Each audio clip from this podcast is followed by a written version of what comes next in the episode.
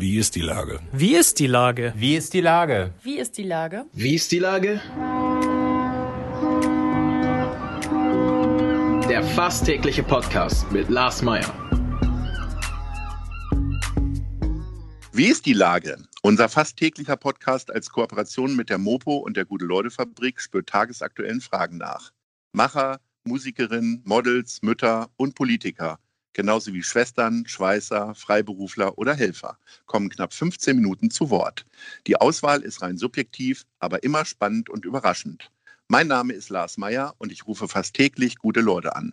Unser Partner, der das diese Woche möglich macht, ist Vielbruch. Finde deinen Schatz. Herzlichen Dank. Heute befrage ich in unserer G20-Themenwoche den Hamburger Polizeipräsidenten Ralf Martin Meyer. Ahoi, Herr Meyer. Ja, hallo, Herr Meyer. Meyer, Meyer. Lieber Herr Meyer, welches ist die stärkste Erinnerung an den G20 vor genau drei Jahren? Natürlich die Ereignisse in der Elbchaussee. Ähm, das äh, war an dem Morgen ehrlicherweise doch ein ziemlicher Schock, ähm, dass man uns da ich sag mal, dupiert hat äh, mit diesem ähm, Szenario, äh, von dem ich immer davon ausging, dass uns das vorher durch Informationsaufklärung gelingen würde, äh, darüber Kenntnis zu erlangen. Und dann war es plötzlich da, die Autos brannten. Und ähm, ja, das war schon der, das sind schon die Bilder, die ich äh, bis heute nicht aus meinem Kopf kriege. Sie haben die Bilder ja quasi über einen Monitor gesehen. Sie hatten eine Einsatzzentrale in, äh, in, im Polizeipräsidium oder wo haben Sie gesessen und das gesehen? Genau, wir waren im Polizeipräsidium, hatten dort eine große äh, Befehlsstelle aufgebaut. Es gab natürlich auch an unterschiedlichen anderen Orten solche Befehlsstellen, aber das war unser Stützpunkt, wenn man so will, und äh, über den konnten wir oder mussten wir dann leider diese Bilder sehen. Das heißt, Sie sind ja noch ein paar Kilometer weiter entfernt gewesen. Ist die Ohnmacht da noch größer gewesen, als wären Sie möglicherweise irgendwo im Wasserwerfer sitzend äh, drin gewesen? Ähm, nein, also zu dem Zeitpunkt, ich habe es ja erstmal telefonisch erfahren und ähm, es war ja früh, früh morgens, wirklich in, in, ich weiß gar nicht, in, in sehr, sehr früher Zeit. Und morgens um äh, acht, glaube ich so. Bin dann ja. schnell, bin dann schnell Richtung ähm, äh, Polizeipräsidium. Wir hatten ja ziemlich lange die Nacht durch äh, auch schon äh, dort verbracht und ähm, ja, waren dann schon erstmal nur, die, es war nur die, die, Nachricht, die akustische Nachricht und dann mhm. ging es eben darum, jetzt äh, auch schnell ins Präsidium zu fahren und da hat man natürlich dann die Bilder gesehen. Hinterher ist man ja immer schlauer irgendwie bei allem. Ähm, was hätten Sie denn jetzt äh, mit dem heutigen Wissen anders machen können, um es möglicherweise zu verhindern oder schneller reagieren können? Ich glaube, das Schlimmere war ja nicht, dass es nicht verhindert wurde, sondern dass es quasi fast ohnmächtig aussah, wie versucht wurde, äh, das irgendwie einzudämmen, weil also gefühlt dauerte das ja Stunden, beziehungsweise es war alles vorbei, bis die Einsatzkräfte da waren, richtig? Ja, wir bewerten das ja so, dass das eine taktisch ausgeklügelte Aktion der äh, G20, der militanten G20-Gegner war. Die wussten, dass zu dem Zeitpunkt viele Polizeikräfte beschäftigt waren mit unterschiedlichsten äh, Demonstrationszügen, mit unterschiedlichsten Auseinandersetzungen und dass es eben schwer sein würde, dort schnell Kräfte hinzubringen. Das ist ehrlicherweise dann auch so aufgegangen. Ich hätte erwartet, dass, wie gesagt, äh, bei all den äh, Hinweisen aus ähm, ja, von, von Verfassungsschutzbehörden, von Staatsschutz, äh, Ermittlungsdienststellen, das vorher irgendwie durchsickert, wenn dort 200, gut 200 Personen sich verabreden. Ähm, das ist nicht gelungen, das war die Überraschung. Ja, was kann man besser machen? Man kann natürlich versuchen, bessere Informationsgewinnung äh, für das nächste Mal zu ähm, äh, gewährleisten, aber im Wesentlichen würde ich sagen, ähm, die Nachsorge ist etwas, was wir dort jetzt uns in die, äh, ja, ins Buch geschrieben haben, dass wir in so einer Situation natürlich versuchen, trotzdem sehr viel Präsenz zu zeigen, ähm, mit, den, mit den Anwohnern ins Gespräch zu kommen, denn die sind natürlich ähm, noch viel mehr äh, schockiert und betroffen als wir. Ähm, und das wäre sicherlich etwas, äh, wenn sowas nochmal vorkommen sollte, was wir alle nicht hoffen wollen, äh, was man dann äh, vorsehen würde, äh, inklusive, wie gesagt, der Informationsaufklärung im Vorwege. Mhm. Jetzt abseits vom, äh, von, der von den Elbchaussee-Geschehnissen auf einer Skala von 1 bis 10, wie bewerten Sie den G20-Einsatz insgesamt, so nach drei Jahren? Das ist unheimlich schwierig, weil wenn man Menschen fragt, die nicht aus, in, aus den Stadtteilen kommen, äh, in denen es wirklich ähm, diese äh, starken Beschädigungen, diese, diese, diese starken äh, Attacken gegeben hat, äh, dann werden die äh, das positiv bewerten. So könnte ich jetzt äh, auch die, die Resonanz der Bundesregierung beziehungsweise des BKA bewerten, die nämlich natürlich es darauf abgestellt haben, dass diese Tagung irgendwie gelungen ist, also dass man die durchgebracht hat mhm. und äh, die nicht gestört wurde. Äh, das gehört sicherlich auch zur Habenseite. Und ähm, das, was hinterher war, die Soko Schwarzer Block, gehört auch zur Habenseite, ist auch ein großer Erfolg. Aber was dazwischen war, würde ich natürlich ähm, ehrlicherweise sowohl die Ereignisse im, in der Elbschlosssee, aber auch die in der Schanzen, im Schanzenviertel am Abend danach würde ich schon ähm, eher eben im sehr, sehr negativen Bereich ähm, bewerten, wobei ich immer wieder dann darauf hinweise, dass ja diese Leute jemand eingeladen hat und äh, man äh, ich in der heutigen Zeit immer noch vermisse, dass da so ein bisschen Verantwortung für übernommen wird. Ähm, denn naja, wir haben zu schlecht, zu langsam und vielleicht nicht umfassend genug ähm, reagiert, um das, um das dann zu, zu dagegen vorzugehen. Aber die Steine und alles das, das haben ja andere geworfen. Das muss man ja immer wieder sagen. Schöne lange Antwort, aber eine Zahl habe ich noch nicht gehört. Nein, also ich sag mal, die, Skala die, von 1 die, bis 10. Die, die schlechten äh, äh, Dinge, also Schanze und, und Elbschlusssee, sehe ich wirklich eher im, im, unteren Bereich, also im sehr negativen Bereich. Hm. Und die Tatsache, dass man, dass man das, äh, den Gipfel jedenfalls zu Ende gebracht hat und äh, den auch durchführen konnte, äh, gehört dazu. Und wenn man dann Mittelwert nimmt, äh, dann wird der Mittelwert dem aber nicht gerecht, weil jeder sieht es dann aus seiner Warte. Mhm. Also würden wir uns jetzt erstmal auf eine 4 einigen? Vielleicht? Ja, können, können, wir, können wir machen.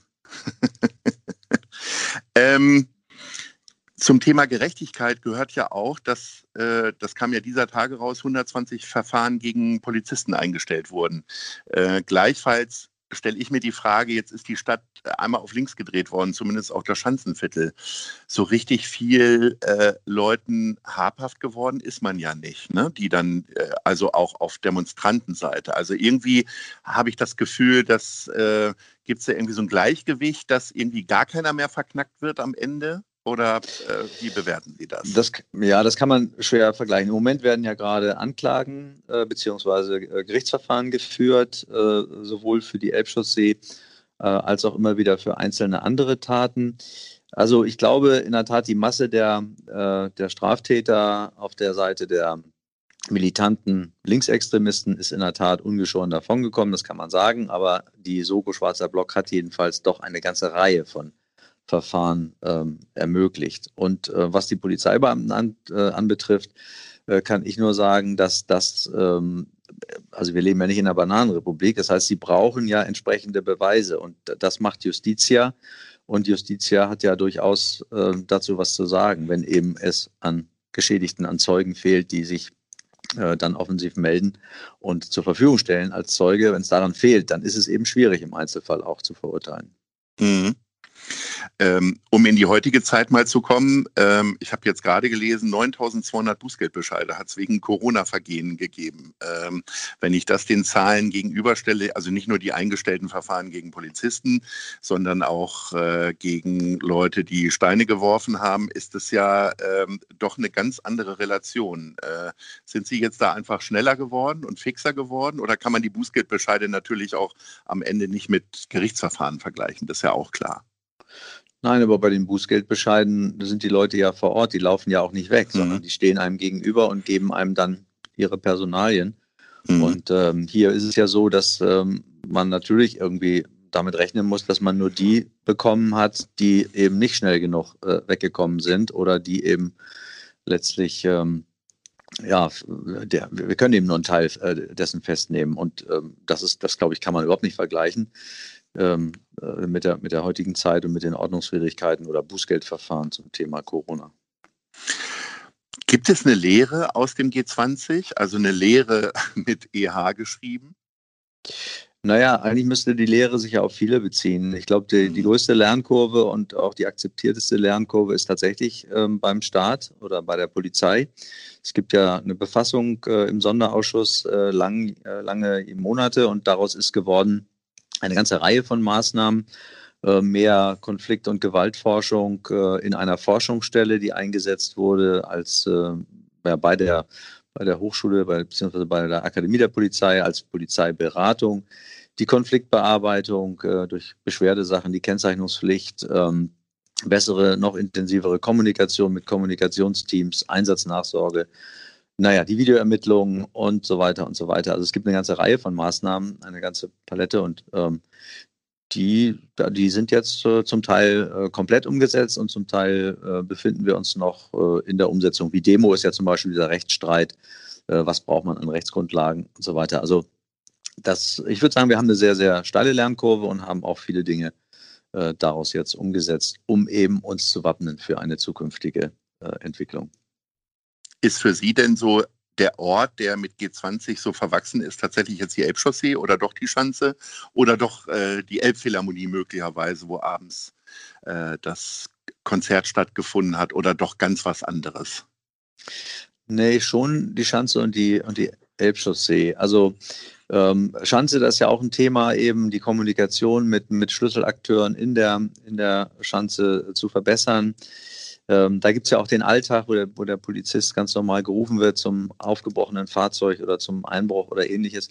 Und dann den Alltag, der dann mal zu tun hat mit Demonstrationsgeschehen. Das sind ja zwei unterschiedliche äh, Dinge, die da passieren. Und ähm, die äh, Skepsis oder die, äh, die Unterschiede im Kopf der Bevölkerung sind da auch noch, glaube ich, für uns immer ein Thema, mit dem wir umgehen müssen, mit dem wir ähm, uns befassen müssen. Deswegen ist die Schanze für mich schon noch ein besonderer Ort und äh, an dem, glaube ich, und an der Kommunikation äh, gilt es immer weiter zu arbeiten.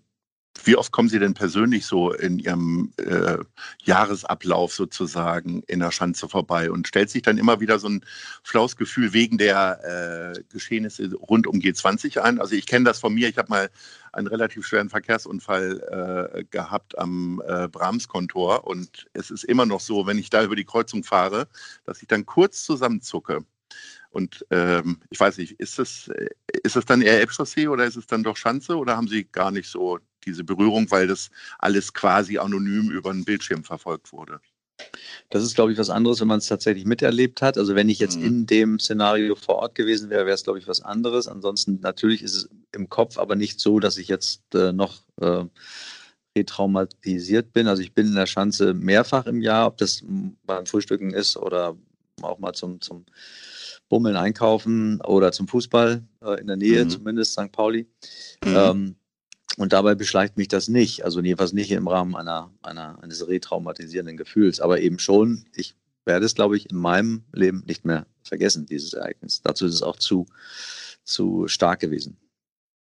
Gibt es denn irgendeinen Moment oder einen Punkt, wo Sie sich glücklich dran erinnern innerhalb der G20-Tage? Also ich fand beispielsweise das Konzert in der Barclaycard Arena wirklich unfassbar toll. Also möglicherweise auch in Relation, weil draußen der Mob tobte in der Schanze, also wo wir ja unser Büro haben. Wir sind ja davon auch noch mal ein bisschen betroffen gewesen. Aber dieses Konzert ist mir ehrlich gesagt auch in der Erinnerung viel zu kurz gekommen in der öffentlichen Wahrnehmung. Das war wirklich echt großartig. Wie ist das bei Ihnen? Nein, es gibt zwei, äh, also richtig Glück würde ich sagen, nicht Erleichterung, weil man Verantwortung hat, sowohl für die Staatsgäste, die sich ja, ähm, ich sag mal, das, das, die, die, die Namen der Staatsgäste haben sich ja im Rahmen der Geschichte, bis wir wussten, dass der Gipfel dann tatsächlich oder bis er tatsächlich stattgefunden hat, nochmal verändert. Das waren ja schwierigste Persönlichkeiten oder Personen, besser gesagt. Und als die dann aus der Stadt waren und ähm, dann hat man doch als derjenige, der dafür Verantwortung hat, eine, ein Gefühl der Erleichterung äh, bei all den äh, schwierigen Geschichten äh, drumherum. Und dann war es ehrlicherweise äh, der CSD, als ich ähm, mit einer Gruppe von 80 ähm, schullesbischen Polizistinnen und Polizisten aus Deutschland dort mitgelaufen bin und wir kurz danach, ähm, ja, oder in, in der Menschenmenge dann ähm, den Applaus oder die Welle der, der Begeisterung gespürt haben, die eben Bevölkerung gezeigt hat nach dem Ereignis, weil, glaube ich, deutlich wurde bei aller Kritik an der Polizei, irgendeinen brauchst du, der den Job macht. Und ähm, das haben die gemacht. Die haben sich reingeworfen mit all ihren, äh, mit all ihren körperlichen Möglichkeiten. Und das, das hat ja sozusagen Bevölkerung dann auch einfach ähm, zum, ja, zu, zum Beifall ähm, gebracht. Und das ist schon ein Gefühl gewesen in diesem CSD-Marsch auf der, auf der langen Reihe, äh, dass ich, äh, da, da würde ich schon fast von so einem kleinen äh, positiven Glücksmoment sprechen. Lieber Ralf Martin Meyer, vielen Dank für Ihre umfassenden Antworten und die ähm, schweren Erinnerungen an den G20. Ähm, ich wünsche Ihnen weiterhin viele Glücksgefühle innerhalb Ihrer Arbeit und sage Ahoi. Das können wir gebrauchen. Danke. Gleichfalls. Alles Gute und äh, bleiben Sie gesund.